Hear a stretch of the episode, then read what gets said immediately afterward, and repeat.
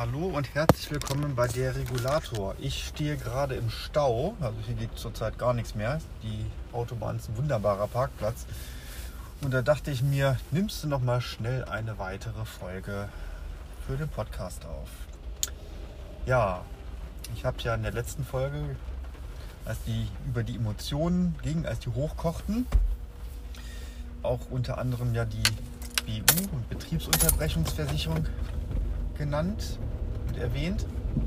Also BU steht wirklich für Betriebsunterbrechung und nicht für Berufsunfähigkeit. Das ist eine ganz andere Sparte, ähm, von der ich persönlich herzlich wenig Ahnung und noch weniger Kenntnisse habe. Ich hatte das in der Ausbildung irgendwann einmal gelernt, aber ähm, mit Personenversicherung habe ich halt nichts am Hut.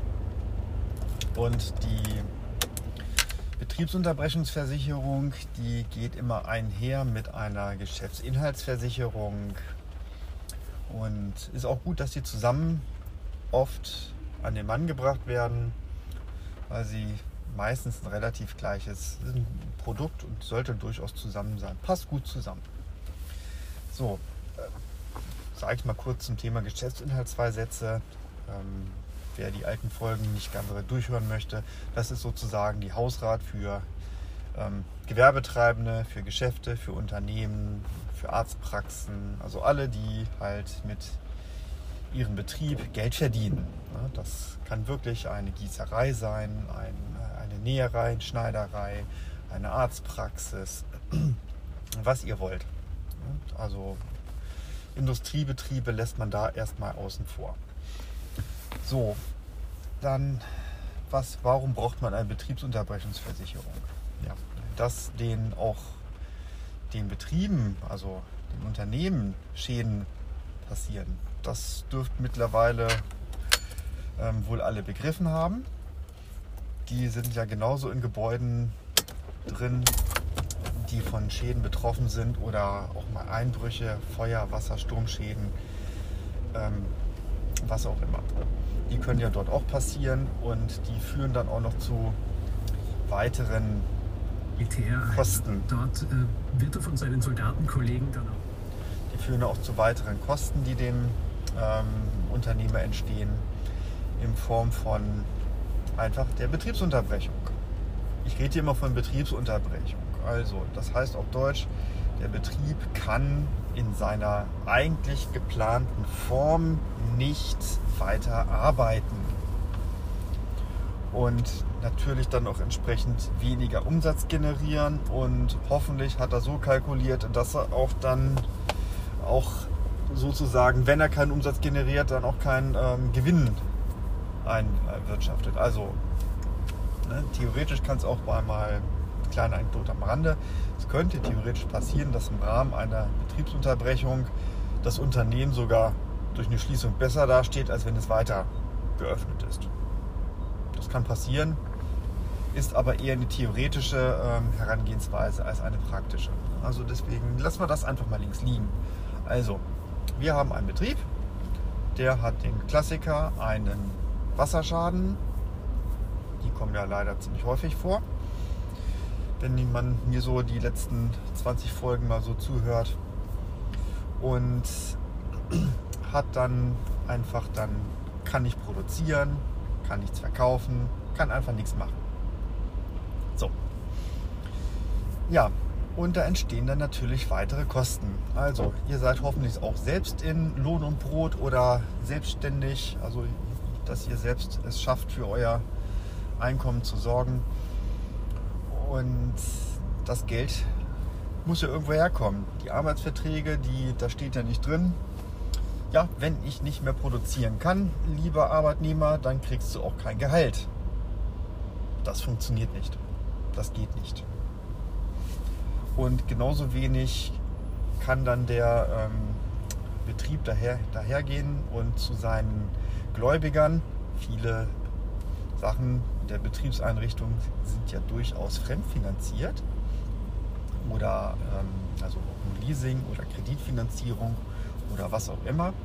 Es gibt oft für Investitionsgüter wie Maschinen ähm, einfach einen, der dahinter steht und erstmal die Rechnung bezahlt hat und also eine Bank oder halt Leasinggeber und der Unternehmer stottert dann halt durch seine monatlichen Raten das ab. Das heißt, er hat monatliche Fixkosten in Höhe von äh, den Lohnkosten für seine Mitarbeiter, sofern er sie jetzt nicht irgendwo anders unterbringen kann. Also die Kosten sind ja dann da. Oder ähm, halt dann auch äh, Tilgungskosten, ne? also Tilgung muss bezahlt werden.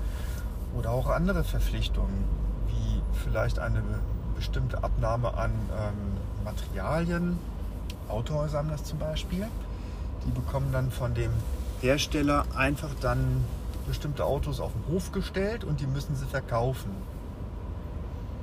Das ist jetzt nicht wirklich schön für die, aber die haben dann halt die Pflicht, diese Autos abzunehmen und ähm, halt an den Mann zu bringen oder an die Frau. So, also, wir haben wieder einen Schaden. Betrieb steht still und dann überlegen wir mal, was da jetzt passiert.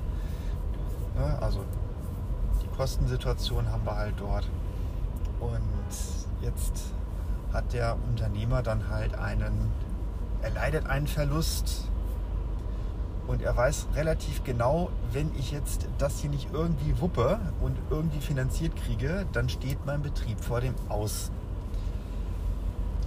Wenn es eine Kapitalgesellschaft ist, dann kennt man die, ähm, die Reserven relativ gut. Ist es eine Personengesellschaft, dann haften ja auch die Geschäftsführer oder die Inhaber dann mit ihrem Privatvermögen, deswegen ist es auch eine Personengesellschaft, für halt die Verbindlichkeiten des Unternehmens.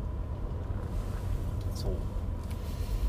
Und bei einer Betriebsunterbrechungsversicherung gehen wir also jetzt im Falle eines Falles hinterher und analysieren den, den Betrieb mit Zahlen. Das machen Sachverständige dann aller Regel, wenn der Schaden größer ist. Bei kleineren Schäden mache ich das dann nochmal selbst und ziehe über den Daumen und biete dann an, so komm, so hoch ist dein Umsatz und deine eingesparten Kosten sind ungefähr die und äh, dann ungefähr das ist dann ungefähr dein Betriebsausfall, dein Gewinnausfall. Und streng genommen macht es ein Sachverständiger nicht viel anders, nur dass er noch wesentlich mehr Zahlen dafür analysiert und auch ähm, entsprechende Auswertungen von den Kunden anfordert, um dann darauf dann relativ ziemlich objektiv zu sagen, so hoch ist der Gewinnausfall für den Zeitraum XY.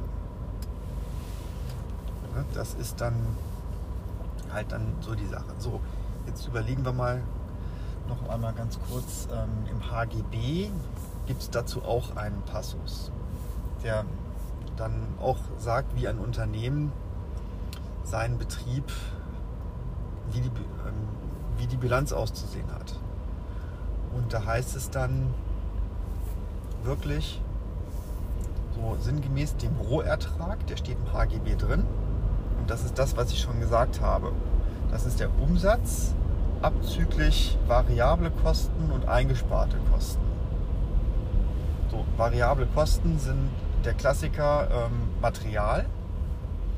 Ne, wenn ich kein ähm, nichts produziere, also Autofabrik braucht Stahl. Und wenn ich kein, Stahl, äh, kein Auto verkaufe und produziere, brauche ich auch kein Stahl kaufen. Das nennt man klassisch variable Kosten. Und die Höhe der variablen Kosten ist halt erstmal, wenn wir jetzt von festen Rohstoffpreisen ausgehen, die nicht schwanken oder nur minimal schwanken, ist halt einfach nur der, der Rohstoffpreis pro Einheit multipliziert mit der Menge der produzierten oder zu produzierenden Einheiten. Also, das sind dann einmal die ersparten Kosten, variablen Kosten und dann kann es auch noch sein, dass man andere Kosten einspart. Im Hotelbereich kann das zum Beispiel dann das Frühstück sein oder die Reinigung der Wäsche. Solche Sachen werden dann dort in, ähm, kostenmäßig eingespart und dann auch entsprechend auf die Betriebsunterbrechung, auf die Entschädigung angerechnet. Warum wird das angerechnet? Der Kunde hat diese Kosten ja nicht gehabt. er zahlte, bezahlte ja nichts dafür. Also ne, er brauchte da keine Materialien kaufen, er brauchte dann vielleicht bestimmte Dienstleistungen nicht einkaufen oder so. Und das wird dann entsprechend dann vom Umsatz sozusagen abgezogen, vom Nettoumsatz wohlbemerkt. Also wir reden hier immer von dem Nettoumsatz, also ohne Umsatzsteuer. Und das kriegt er dann am Ende, wenn die Beeinträchtigung vorbei ist und dann entsprechend erstattet. Jetzt haben wir aber manchmal noch ganz andere Späßchen dabei. Denn es gibt ja auch durchaus die Möglichkeit für Unternehmen, anderweitig dann ans Geld zu kommen. Also nehmen wir mal als Beispiel ein Fitnessstudio, das ähm, in den sanitären Anlagen im Sommer einen Wasserschaden hat und die deswegen die sanitären Anlagen außer Betrieb genommen werden müssen für einen gewissen Zeitraum. Das hieße auf Deutsch, in dieser Zeit kann kein Mitglied diese Anlagen nutzen, könnte keiner nutzen und hieße dann auch, dass viele dann sagen würden, ja, ich kündige oder ich will hier deine, die Mitgliedschaft irgendwie erstmal nicht bezahlen oder ich komme nicht vorbei, weil ich das bei dir nicht nutzen kann. Ne? Und da habe ich auch schon mal mit einem Sachverständigen darüber überlegt, wie wir es hinkriegen, ein Fitnessstudio in Betrieb zu halten, ohne dass wir halt alles, ähm, alles dann entsprechend bezahlen müssen, dass der weiter seine Kunden betreuen kann. Und da gab es dann auch schon durchaus Überlegungen über Ersatzmaßnahmen, die man dann auch macht. Und da ist es dann aber so, die Ersatzmaßnahmen, solange die Ersatzmaßnahmen zur Beseitigung, ähm, zur Vermeidung eines Betriebsunterbrechungsschadens preiswerter sind als der betragsmäßig niedriger sind als jetzt der Gewinnausfall dann wird sowas gemacht. Ansonsten nicht. Da ist man halt einfach, dann kauft man von vorne bis hinten. Ne? Wer hält sich ungefähr die Waage, dann sagt man immer, lieber Kunde, äh, kein Problem, wir gehen mit allen mit. Ne? Muss sich halt nur die Waage halten, aber wenn es dann darüber geht, dann mache ich das nie mehr mit. Und das ist halt dann wieder ähm, ein ein Späßchen, dass man, ein Spielchen, das man erfahren muss. Jetzt muss ich hier kurz mal rumhantieren. Der Stau ist hier nach wie vor ätzend. Und da, da bin ich kleben geblieben. Ach, da vorne ist ein Regenbogen. Sehr schön. Ja, und da muss man dann eben gucken, was passt, wie ist der Kunde am glücklichsten und äh, man muss natürlich auch, weil wir reden bei einer Versicherung immer am Ende über Geld. Und da muss man dann auch ehrlich sein, dem Kunden sagen, so, ähm, was kaufmännisch nicht mehr sinnvoll ist, das bezahlen wir dir nicht. Auch wenn du das jetzt toll findest oder was auch immer, ähm, da hast du Pech gehabt. Das bezahlt dir keine Versicherung und das können wir dir auch nicht bezahlen, weil es einfach idiotisch ist und sinnlos ist, so etwas zu machen. Das ist ungefähr so, als würde man erstmal, weil es so toll ist äh, oder schnell irgendwas gemacht werden sollte, eine äh, Wand tapezieren, bevor man überhaupt die Wand getrocknet hat. Ähm, kleiner Hinweis auf die Folge Gebäudetrocknung. Hm? Bitte dort einmal nachhören, das Gesamte, was ich dazu gesagt habe. Also das wäre eine überflüssige Maßnahme. Ja, das wäre dann einmal eine klassische Betriebsunterbrechungsversicherung mit versicherten Gewinnausfall. Jetzt gibt es aber auch noch andere Produkte, die dann ähm, eine Tagegeldversicherung sind. Ihr kennt vielleicht aus einer Unfallversicherung oder auch teilweise aus der Lebensversicherung eine ähm, Tagegeldversicherung, zum Beispiel für ein Aufhalten in Krankenhäusern. Die werden, die gibt es jetzt auch für Gewerbebetriebe. Oft werden die für Zahnärzte genommen mittlerweile. Und da wird dann einfach dann der Jahresumsatz gestückelt und auf den Tag runtergerechnet und der Kunde bekommt pro Tag Betriebsausfall halt diese Entschädigung überwiesen. Das kann das sehr einfach machen. Die Abwicklung des Schadens kostet auch sehr viel Geld. Ähm, da will ich nicht weiter ins Detail eingehen. Ich persönlich halte davon manchmal gar nicht so viel, weil ich mich dann manchmal so frage, weil die Staffelung für die ähm, Beeinträchtigung oder die Höhe dieser Tagegeldentschädigung manchmal ein bisschen undurchsichtig ist und nicht immer so mit der Lebensrealität zusammenpasst. Da ist also das Wording in den Policen meines Erachtens optimierungswürdig, damit man dann eine gerechtere Entschädigung raus, heraus ausrechnen kann. Das ist aber meine persönliche Meinung, nicht die meines Arbeitgebers oder die von Geschäftspartnern oder anderen. Das ist halt einfach meine private Meinung. Ja, so viel erstmal zum Thema Betriebsunterbrechung. Solltet ihr halt selbstständiger Gewerbetreibender sein oder Geschäftsführer eines Gewerbebetriebes oder einer Arztpraxis oder was auch immer, dann hoffe ich, dass ihr nie in den Genuss kommt, das ähm, abschließen, also beanspruchen zu müssen.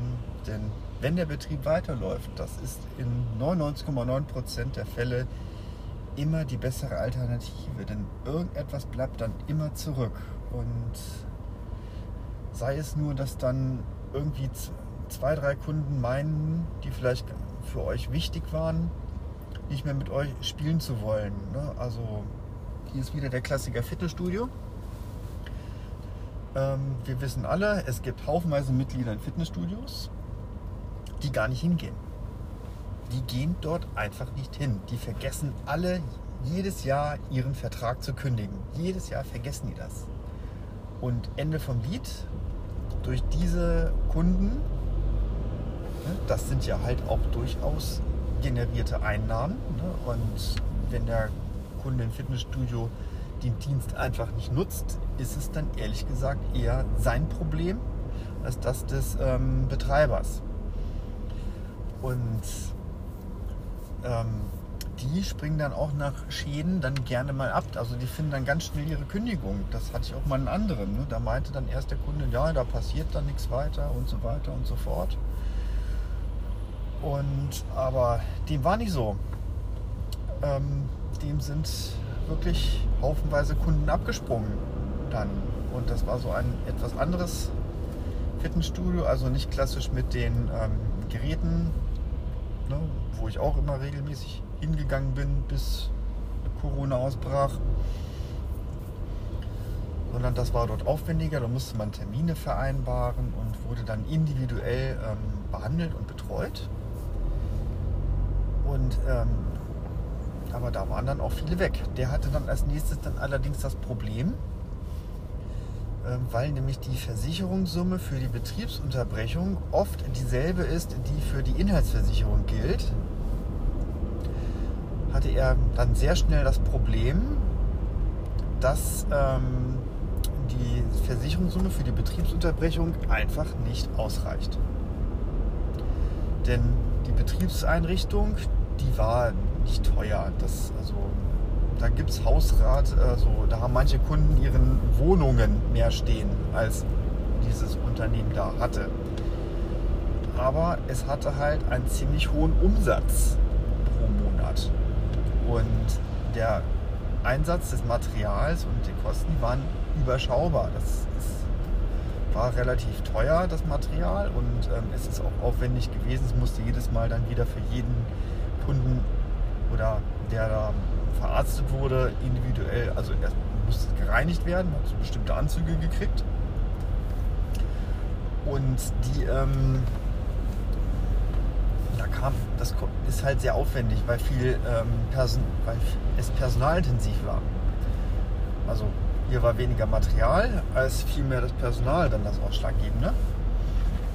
Ja, am Ende vom Lied wurde dann für die Betriebsunterbrechung, als mir das, der Sachverständige irgendwo mal anrief und sagte, ja, wir haben jetzt die Summe XY geknackt, soll ich dir das noch irgendwie genau aufdröseln? Da habe ich gesagt, komm, lass es. Äh, das ist jetzt sozusagen Höchstentschädigung. Ich habe den Kunden angerufen. Hier, das kriegst du jetzt, das ist die Versicherungssumme, das kehren wir raus. Ne? Mehr hast du leider nicht versichert gehabt, das hat auch eingesehen, er kannte die Police, der war da ein, obwohl er kein Hanseat war, hat er sich sehr hanseatisch verhalten in solchen Sachen und hat mir dann nicht versucht, einen X für U vorzumachen. Da war ich ihm sogar relativ dankbar für. Haben wir das Geld dann überwiesen und damit dann habe ich dem Sachverständigen gesagt, so komm, schreib mir zwei Sätze dazu. Ne? Und äh, dann war das ein sehr kurzes Gutachten, aber es hat auch gereicht und damit war dann dieser Betriebsunterbrechungsfall erledigt. Ja, so. Welche Anforderungen hat man dann für einen Beleg einer Betriebsunterbrechung? Denn am Ende ich erlebe das immer wieder. Da heißt es dann, ja, Sie müssen das doch sagen können. Dann sage ich, nein, ich kann nicht sagen, wie viel Betriebsunterbrechung du hast. Ich mal ein bisschen blöd angeguckt. Sage ich auch, ich kenne dein Unternehmen nicht. Der Einzige, der es gut kennt, das bist du selbst. Das heißt, du kennst deine Pappenheimer. Du weißt, welchen Jahresumsatz, Monatsumsatz, Wochenumsatz du hast du weißt, wie teuer deine, ähm, die Beschaffung für dein Material ist, wie viel du ausgeben musst, wo du es herkriegst, wie viel du dafür ausgeben musst und all solche Geschichten. Ich weiß das alles nicht. Ich kenne deine Branche nicht so genau. Ich kenne sie vielleicht sogar gar nicht, was passieren kann. Ne? Thema Fitnessstudio. Ich bin zwar Kunde in einem, aber ich habe noch nie eins betrieben und ich habe auch noch nie irgendwie Fitnessgeräte gekauft. Ich habe auch mich noch nie darum gekümmert, ähm, wie teuer die Wartung ist für solche Gerätschaften. Ich weiß auch nicht, ähm, wie hoch die Heizkosten für so ein ähm, Fitnessstudio sind und wie viel Wasser da pro Monat durchgeht. Das ist ja alles viel Geld, was dann da an Energiekosten anfällt. und da brauchen dann auch dann die Sachverständigen, die kennen natürlich dann die Branchen auch durchaus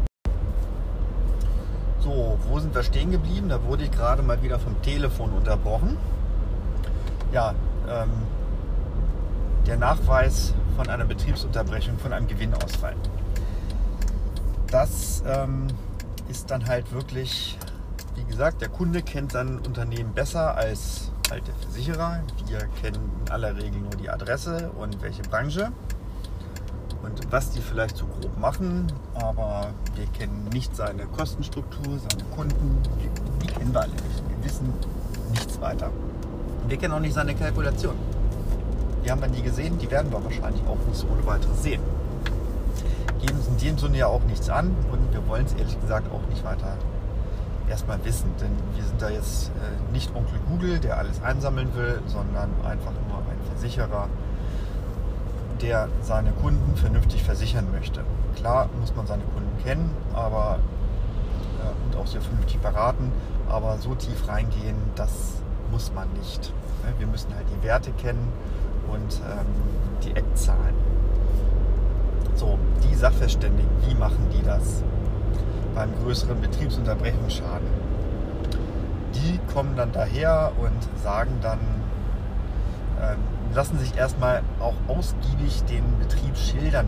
Was machen die? Welche Kunden haben die? Denn das, was ich auch schon angesprochen habe.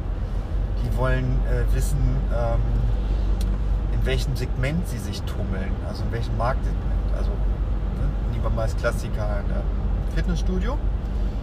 Auf wen zielen die ab? Bin ich jetzt ein billig Fitnessstudio für 9,99 Euro pro Monat dann ziele ich eindeutig auf eine untere Einkommensschiene. Bin ich aber ein Fitnessstudio, das äh, jetzt 50 Euro pro Monat kostet, ne, 50 Euro pro Monat sind immerhin noch 600 Euro pro Jahr.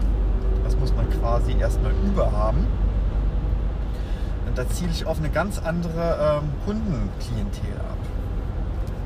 Und dann ist natürlich auch klar, ein Kunde, der nur 10 Euro pro Monat bezahlt, der verzeiht auch irgendetwas äh, ganz anders als jetzt einer, der ähm, halt 50 äh, Euro pro Monat für die Dienstleistung bezahlt. Da, ne, dann sind da ganz andere Ansprüche dahinter und teilweise auch berechtigt. Das ist, ist dann nun mal so. Ne? Also wer halt billig kauft und alles billig haben will, der muss auch mal damit rechnen, dass irgendwas mal ein bisschen anders läuft.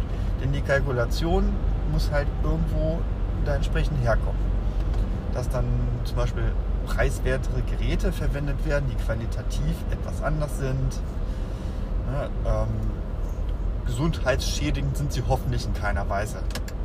Bei beiden Anbietern, das will er unter anderem wissen, dann will er wissen, wie es aussieht mit, ähm, mit, äh, mit, mit der Versorgung oder jetzt nehmen wir mal zum Beispiel eine Bäckerei.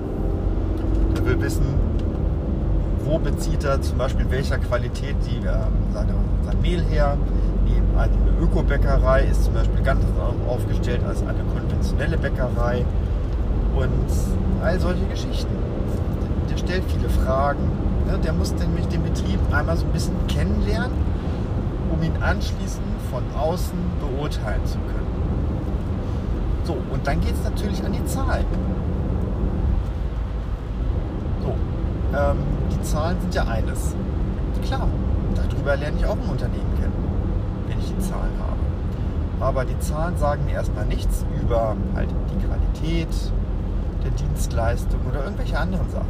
Also, da kann ich vielleicht nur Rückschlüsse draus ziehen. Das heißt, der, Unter der Sachverständige fordert dann die Betriebs-, also die BWAs, das sind Abrechnungsbögen, ähm, für die. Ups, jetzt wird es ja ein bisschen eng. So, bin wieder da. Der Stau hat sich mittlerweile aufgelöst. Ich kann mittlerweile fahren, aber immer noch munter aufnehmen. Das scheint, scheint ganz gut zu funktionieren. Das Handy habe ich ja nicht in der Hand, ich labere einfach nur, wie beim Telefonieren. So, also es gibt ähm, in Unternehmen, sollte es geben, sogenannte betriebswirtschaftliche Auswertungen. Ich hoffe jedenfalls, dass Unternehmen die regelmäßig machen. So, jetzt quasseln hier zwei auf der Straße und blockieren die auch noch dabei. Als ob sie sich nicht irgendwo anders treffen können. Ähm, also die Unternehmen über Umsatzeinnahmen und all solche Geschichten, das sollte ein Unternehmen regelmäßig machen, denn wenn es das nicht macht, dann kommt in aller Regel nichts Gutes dabei raus. Dann ist man, wenn man nicht seine Zahlen nicht im Kopf hat oder nicht im Auge behält und nicht rechtzeitig ähm, gegenarbeitet, sind wir mal wieder beim Fitnessstudio. Wenn da nicht eine bestimmte Anzahl von Neumitgliedschaften abgeschlossen werden, dann hat man ein Problem, denn ein bisschen Schwund gibt es immer bei den, bei den Mitgliedschaften. Und dann hat man halt, wenn man das nicht Auge behält und nicht mit Aktionen gegenarbeitet, mit Werbemaßnahmen oder ähm, mit Aktionen wie Kunden werben Kunden oder was auch immer. Ne? Oder Tag der offenen Tür, hier kommen, ähm, so der Klassiker ist ja immer, was immer so in, an Jahresende Plakaten auftaucht. Ähm, trainiere bei uns bis zum Ende des Jahres kostenlos. Solche Plakate und solche Aktionen sehe ich immer wieder seit Jahren regelmäßig, wenn Fitnessstudios wieder mal so die Klassiker an Kunden heranrufen, die ähm, mit den Neujahrsvorsätzen, die dann am 1.1. anfangen, sagen sich, oder Silvester sagen, ich nehme jetzt ab, und ins Fitnessstudio gehen, dort eine Mitgliedschaft abschließen und dann ähm, ja, spätestens im April nicht mehr zu sehen sind. Das habe ich oft gesehen, dass solche Menschen, also es solche Kunden gibt. Ne, das sind dann diejenigen, ich schon mal gesagt habe, die vergessen haben, ihre Mitgliedschaft zu kündigen. So, also der Unternehmer muss einen Blick haben, wie meine Produkte laufen, am besten auch wirklich nach ähm, aufgeteilt nach Produktkategorien, wie halt ähm, was der Vertrieb kostet, was die Herstellung kostet und all solche Geschichten. Das sollte da alles drinstehen. Und das ist relativ dröge, aber das muss sein. Wer das nicht macht, ist pleite. Da braucht man, also es gibt, ne, äh, jeder Handwerker macht das. Auch wenn es eine Manufaktur ist. Ein kleiner einzelner Tischler oder ein kleiner einzelner Goldschmied die kontrollieren das auch sinngemäß. Die wissen ungefähr, wie viel ihre Arbeit pro Stunde kostet. Die wissen das. Die haben jetzt darüber keine ausgiebige Auswertung gefahren, weil sie halt Einzelkämpfer sind, sondern die gehen da oft ein bisschen anders ran. Sagen, ich habe so und so viel Fixkosten, so und so viel Unternehmerlohn will ich haben. Also muss ich pro Stunde so und so viel ähm, verlangen. Plus Material. Anders geht's. So kalkulieren die ungefähr. Das ist jetzt nicht die ausgefeilteste Kalkulation, aber es ist besser als gar nichts. Und wenn ich noch nicht mal das mache, sondern irgendwie einfach am Monatsende gucke, äh, ja, hat irgendwie gepasst und ich habe 3000 Euro Unternehmerlohn auf dem Konto, dann ist das halt nichts. Und bei solchen Kunden ist natürlich dann ein bisschen schwerer, dann, äh, wenn die keine Kalkulation haben, ähm, die Betriebsunterbrechung auszurechnen. Da findet man dann aber auch immer irgendwie Mittel und Wege, um sich dem zu nähern. Das ist jetzt erstmal der Nachweis der Betriebsunterbrechung. Ich habe ja schon darüber gesprochen, wie die Betriebsunterbrechung, ähm, na, jetzt habe ich den Faden verloren, also ne, ähm, welchen Sinn uns, ähm, genau, jetzt weiß ich wieder. Also ich habe ja schon darüber gesprochen, über Ersatzmaßnahmen, um den Betrieb aufrechtzuerhalten. Diese Maßnahmen, ne, wie zum Beispiel ähm, Auslagerung äh, von äh, der Dusche in externe Möglichkeiten, im Fitnessstudio zum Beispiel, oder halt, ähm, ich habe es einmal gehabt in einer Apotheke, die selbst Medikamente hergestellt hat, dass man die dann einfach von anderen anderen äh, produzieren lässt. Das haben wir sogar machen lassen und ähm, der Produzent, der die dann halt für unseren Kunden hergestellt hat, der war sogar preiswerter als unser Kunde selbst in der Kalkulation. Was ja auch sehr interessant war, fand ich. Ja, so, also da muss man dann entsprechend ähm, auch mal Ersatzmaßnahmen bezahlen. Und jetzt geht es auch mal darum, in ein Unternehmen, das irgendwo jetzt nicht einfach wieder aufmacht und sagt, hurra, da bin ich wieder, kommt alle her. Und ähm, das ist schön, wenn es das gibt, aber nicht immer ist es so. Es gibt ja auch haufenweise ähm, Betriebe, die vom Charakter her so strukturiert sind, ja, ähm, die einen sehr ähm, fluktuativen Kundenbestand haben. Also nehmen wir mal eine Bäckerei. Ähm, wenn die jetzt an irgendeinem Hauptbahnhof ist und dort munter ähm, Brötchen und Kaffee verkauft, ne, ähm, wenn die jetzt dann fünf, äh, ein, zwei Monate dicht haben, gut, dann gehen die Kunden in dieser Zeit woanders hin. Dann müssen sie vielleicht 50 Meter weiterlaufen. Und dann ist die, ähm, das Geschäft wieder offen. Und dann können und sind mehr oder weniger die Kunden dann gleich, und wenn sie es wieder merken, am nächsten Morgen gleich wieder gleich viele da, wie vorher, als wären sie nie weg gewesen. Da kann man sich dann drüber freuen und da braucht man dann keine weiteren Maßnahmen treffen.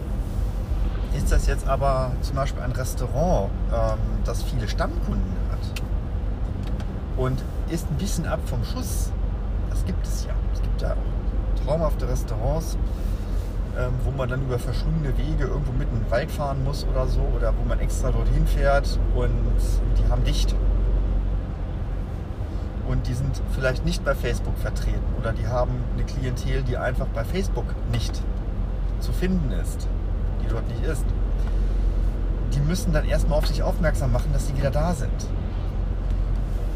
Da ist dann der Klassiker, ähm, was man dann macht, Zeitungsannoncen schalten irgendeine Werbemaßnahme, ein Plakat irgendwo hinhängen oder so. Hier, wir sind wieder da, frisch renoviert, nach einem Schaden. So schreibt man, sagt man da meistens, ähm, wir haben renoviert und wieder geöffnet. Ne? Und dann gibt es vielleicht noch nach Umbaumaßnahmen oder irgendetwas anderes, was man dann manchmal so sagen kann. Diese Kosten sind dann, werden dann auch öfter übernommen, aus einem ganz einfachen Grund, weil ja dann eigentlich die Betriebsunterbrechung nachwirkt. Und diese Nachwirkkosten werden bei den meisten Versicherern und Verträgen auch dann übernommen. Und da sagt dann in aller Regel auch kein Versicherer, kein Sachverständiger, sagt dann Nein zu äh, den Kosten für eine Zeitungsannonce oder irgendetwas in der Richtung.